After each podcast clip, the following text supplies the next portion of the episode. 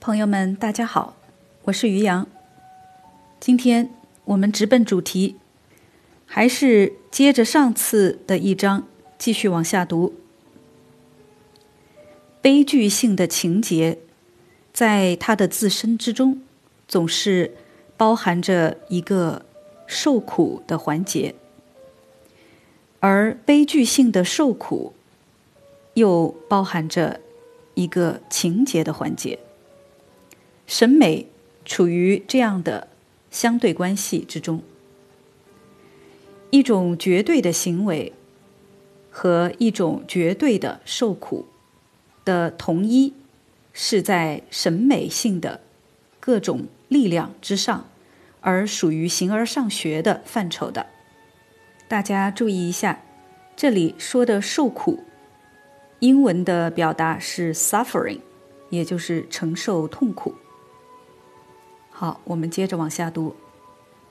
这种性质在基督的生命之中，因为他的受苦是绝对的。既然受苦是绝对自由的行为，而他的行为是绝对的承受痛苦，既然这种行为是绝对的顺从，这样这一种仍然留下的罪。的环节，不是主观的得到了反思的，并且这使得悲哀更加深刻。也就是说，悲剧性的罪比单纯主观性的罪要有更多的意义，它是传承之罪恶。但传承的罪恶，正如传承之原罪。是一种实体性的范畴，而这一实体性，恰恰使得那悲哀更深刻。索福克勒斯的那总是受人敬仰的悲剧三部曲——俄狄浦斯在克鲁诺、俄狄浦斯王和安提戈涅，在本质上。就是围绕着这一真正悲剧的兴趣所在，但传承之罪在其自身当中包括了这样的一种自相矛盾，即它既是罪又不是罪。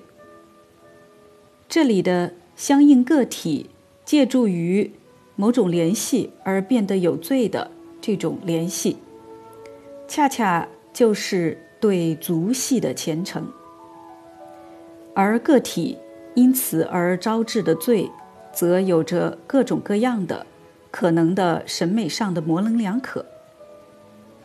在这里，一个人很容易就会有这样的想法：那些曾发展出了深刻的悲剧性的民族，必定是犹太人。比如说，既然关于耶和华有这样的说法。他是一个祭邪的神，他到孩子们那里去追讨父亲们的罪，直到三四代之后。或者，既然人们在旧约中听说那个可怕的诅咒，人们就很容易受到诱惑，想要到这里来寻找悲剧的材料。但是犹太教在伦理上得到了太完全的发展，因而不适于这个。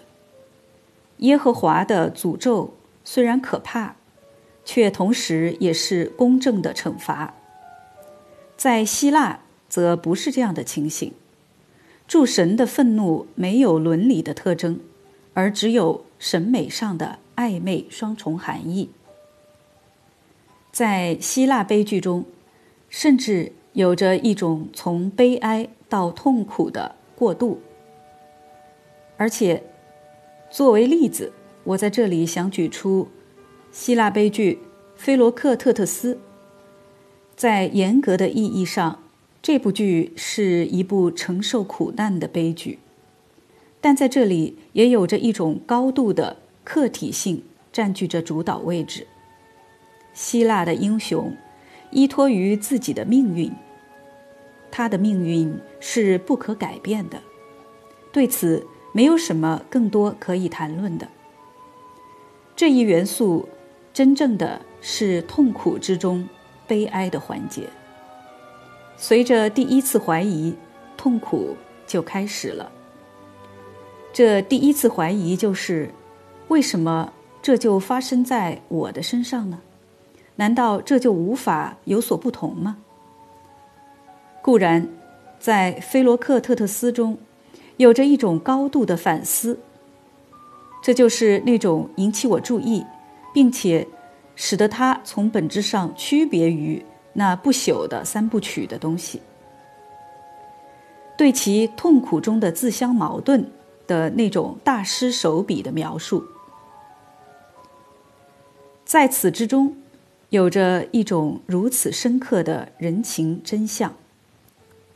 然而，他却还是有着一种承担着。这整部悲剧的客体性，菲罗克特特斯的反思不在自身之中深化。当他痛哭，没有人知道他的痛苦时，那是真正的希腊式的。在这当中，有着一种非凡的真相，而恰恰是在这里，从那真正的得到了反思的痛苦当中。也显示出那些差异性。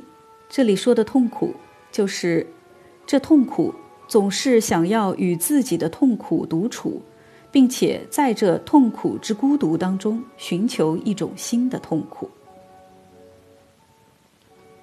也就是说，那真正悲剧性的悲哀要求有一个罪的环节；那真正悲剧性的痛苦。要求一个无罪性的环节。真正悲剧性的悲哀要求有一个透明性的环节，而真正悲剧性的痛苦要求一个朦胧晦涩的环节。以这样的方式，我相信能够最好的暗示出那种辩证的东西。在此之中，悲哀和痛苦的那些范畴。相互触及对方，同样也能够最好的暗示出在悲剧性的罪这个概念中的辩证法。既然去提交出有着关联一致性的工作或者更大的整体，与我们的协会之努力方向是有着冲突的；既然我们的意向并不是去努力。建造一座上帝在其公正之中能够降下身份来摧毁的巴比伦塔。既然我们在对于这一混乱的发生是有着其道理的这种意识当中承认，就一切在自身真相中人的追求而言，那特征性的东西就是，它是残破的，并且恰恰借助于这一点。他将自己从自然的无限关联之中区分了出来，一种个体性所具的丰富，恰恰就在于它的残碎的挥霍中的力量，并且作为创造者的个体的享受的东西，也是接受者的个体的享受，不是艰苦而谨慎的实施或者。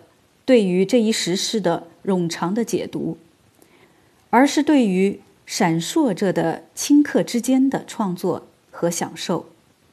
这一闪烁着的顷刻之间，对于创作者来说，包含有一个更多的一种相比于那完成了的实施所具备的东西之下更多的东西，因为它是理念的呈现。而对于那接受者来说，包含有更多的东西，因为他的这种闪烁，唤醒了接受者自己的创造性。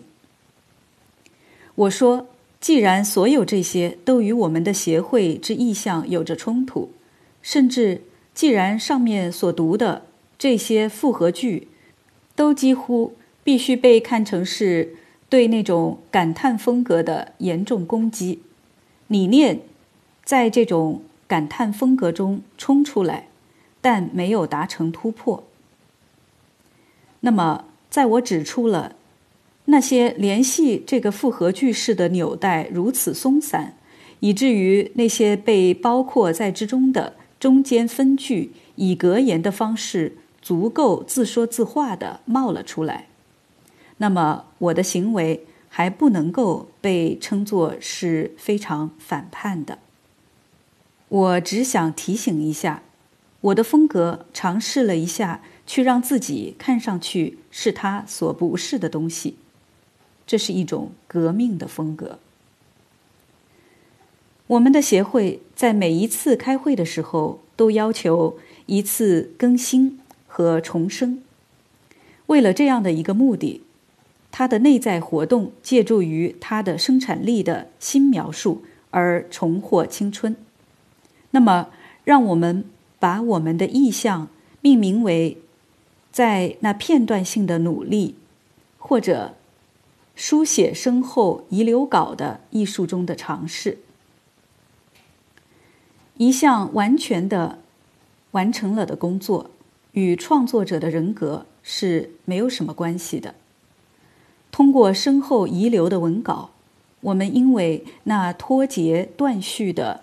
和散漫不连贯的东西，而感觉到一种去把人格也虚构进来的必要性。身后遗留的文稿就像一片废墟。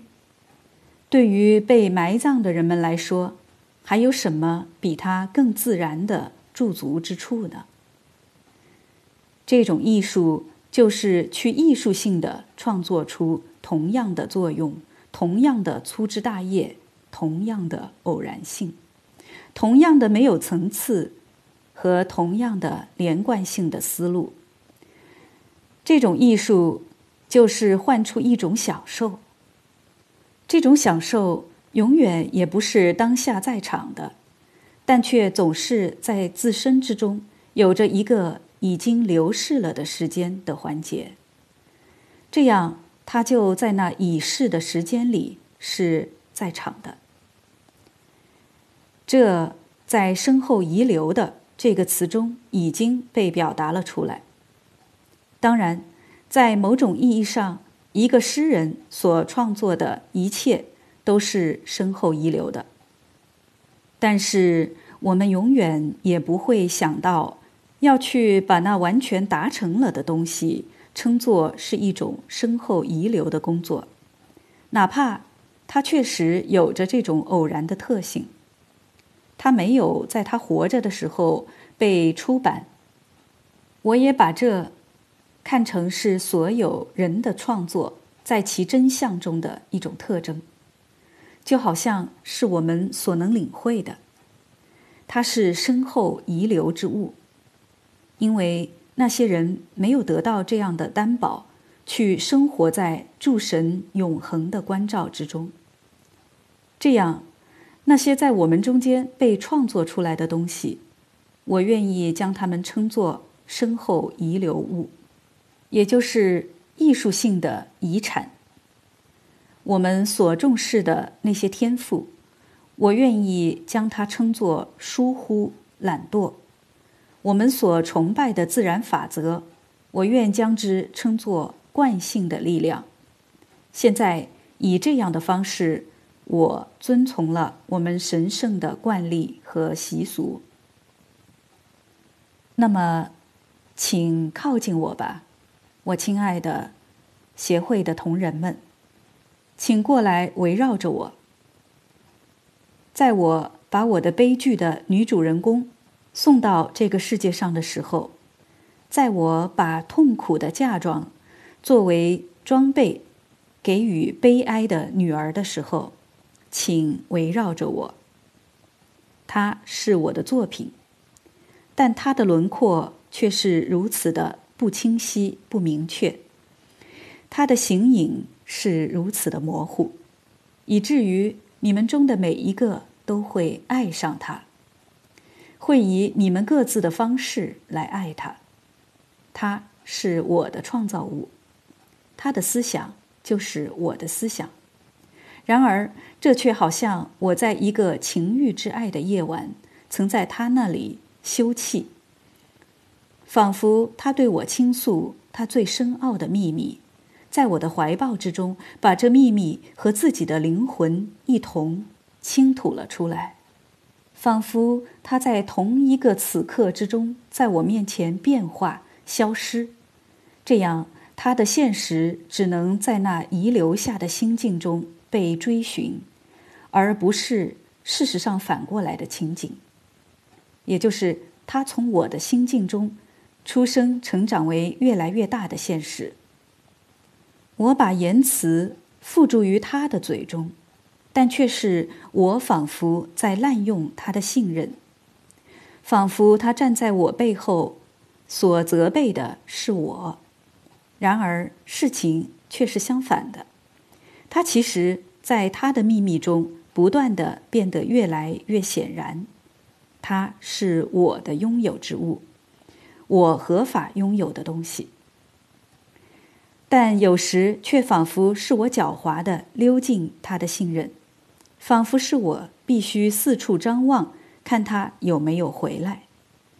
然而事情却是相反的，他其实持恒的躺在我的面前，他持恒的。存在着，只因为我在使他出现。安提戈涅是他的名字，我要把这个名字从那部古老的悲剧中给流出来。在大体上，我要联系到这个悲剧，虽然从另一个方面看，一切都会是现代的。但首先，我有一个说明。我使用一个女人的形象，因为我相信女人的天性对于显示这种差异性是最合适的。作为女性，她会有足够的实体性去使得那些悲哀展示出她自身；而作为从属于一个反思者的世界的人，她又会有足够的反思去获得痛苦。为了获得悲哀，悲剧性的罪必须在罪和无罪之间游移徘徊，使得罪转移进入他的意识中的东西，必须总是实体性的一种范畴。但是，既然悲剧性的罪为了获得悲哀，必须具备这一种不确定性。那么反思就不能在自身的无限性中在场，因为那样的话，他就会把他反思出他的罪。因为反思在其无限的主体性中，不能够让传承之罪这个环节继续留在那儿，而提供出悲哀的正是这一环节。然而。既然反思已经醒了，那么他就不会把它反思出悲哀，而是会把它反思进悲哀。他会在每一个瞬间为他把悲哀转化成痛苦。好了，今天我们就读到这儿，大家听着是不是还是觉得有点绕呢？其实。留心的听友可能会注意到，克尔凯郭尔在这里已经开始写到“在场存在”这个主题了。此刻可能还没有完全成为一个体系，但是这些涓涓细流以后会越来越清晰。我们此刻是否存在于当下的此在之中？这不正是永恒的存在主义话题吗？好了，今天的节目就到这儿，感谢大家的收听，我们下次再会。